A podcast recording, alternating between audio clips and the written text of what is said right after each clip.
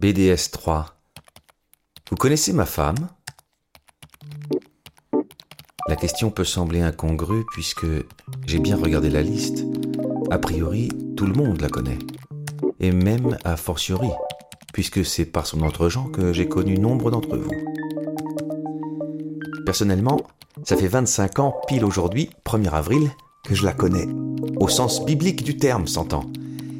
C'était le dimanche de Pâques au sortir d'un facétieux rendez-vous au jardin du Luxembourg, d'un film de Romer équivoque et d'un dîner dans un resto grec du 11e, aujourd'hui disparu, le resto grec et Romer, pas le jardin. Et c'était donc le 1er avril 1991, sur ma vieille BMW. Deux enfants sublimes et 15 ans plus tard, en 2006 donc, nous nous sommes mariés. Foutu pour foutu, avait alors commenté malicieusement l'un de vous. On serait roi et reine d'Angleterre. Ce glorieux jubilé, 25 ans d'amour, presque sans nuage, 10 ans de mariage, donnerait l'occasion d'éditer des mugs à nos effigies. Et l'on paraderait en carrosse dorée en saluant notre bon peuple d'un geste auguste et bienveillant. La reine Catherine adorerait. Les jeunes princesses seraient ravies de leur toilette et moi de ma couronne qui masquerait en majesté ma nouvelle calvitie. Il en serait de même de l'autre côté des Pyrénées, et de façon plus légitime encore, puisque ma mère prétend, à moitié en rigolant, que notre lignée descend de Charles Quint.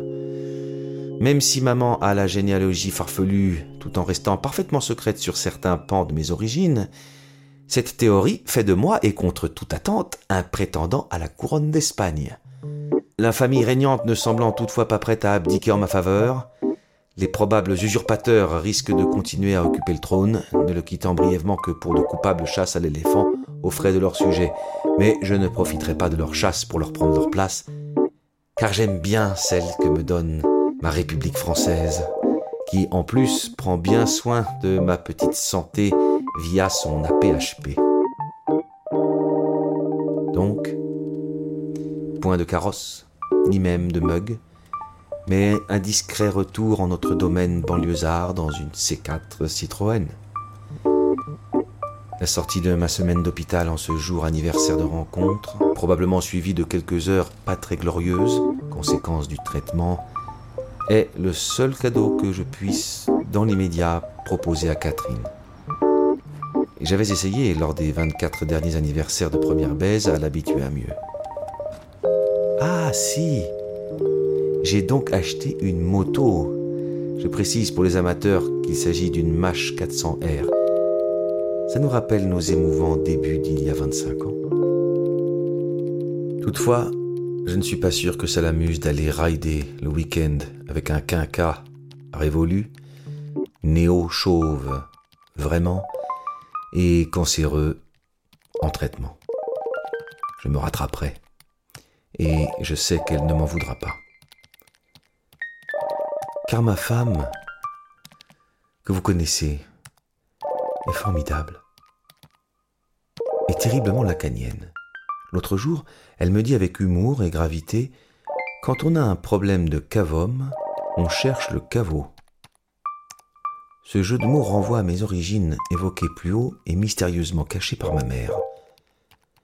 La seule chose que je sache de mon père, c'est qu'il est mort et même deux fois puisque son décès me fut annoncé lorsque j'avais six ans et manquerait alors naïvement de son absence. La nouvelle coupa court au dialogue. Elle me fut toutefois confirmée quinze ans plus tard, et ce coup-ci, c'était vrai. Je me demande parfois pourquoi je ne voulus pas en savoir plus, me contentant du fantasme du trône d'Espagne, de mon excellente entente avec ma mère, et surtout avec son compagnon qui avait composé, sur le tard, un excellent papa.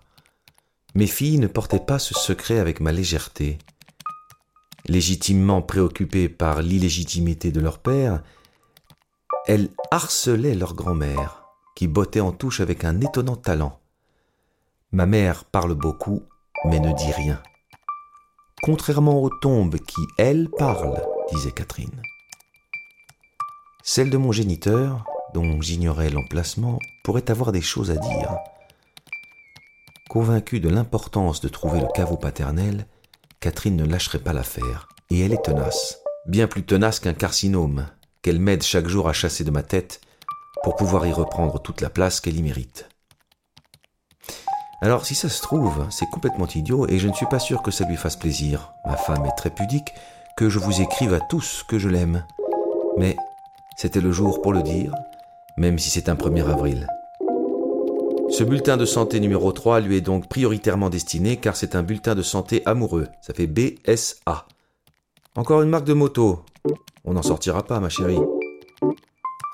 Bon 1er avril à tous et faites des blagues. BPM. PS, qui n'a rien à voir. Est-ce que quelqu'un aurait euh, remisé dans une cave, oublié dans un placard, rangé dans un grenier, un vélo d'appartement à me prêter quelques semaines Je suis un peu en manque d'exercice et je sais que les bonnes intentions qui motivent ce genre d'investissement sont parfois passagères.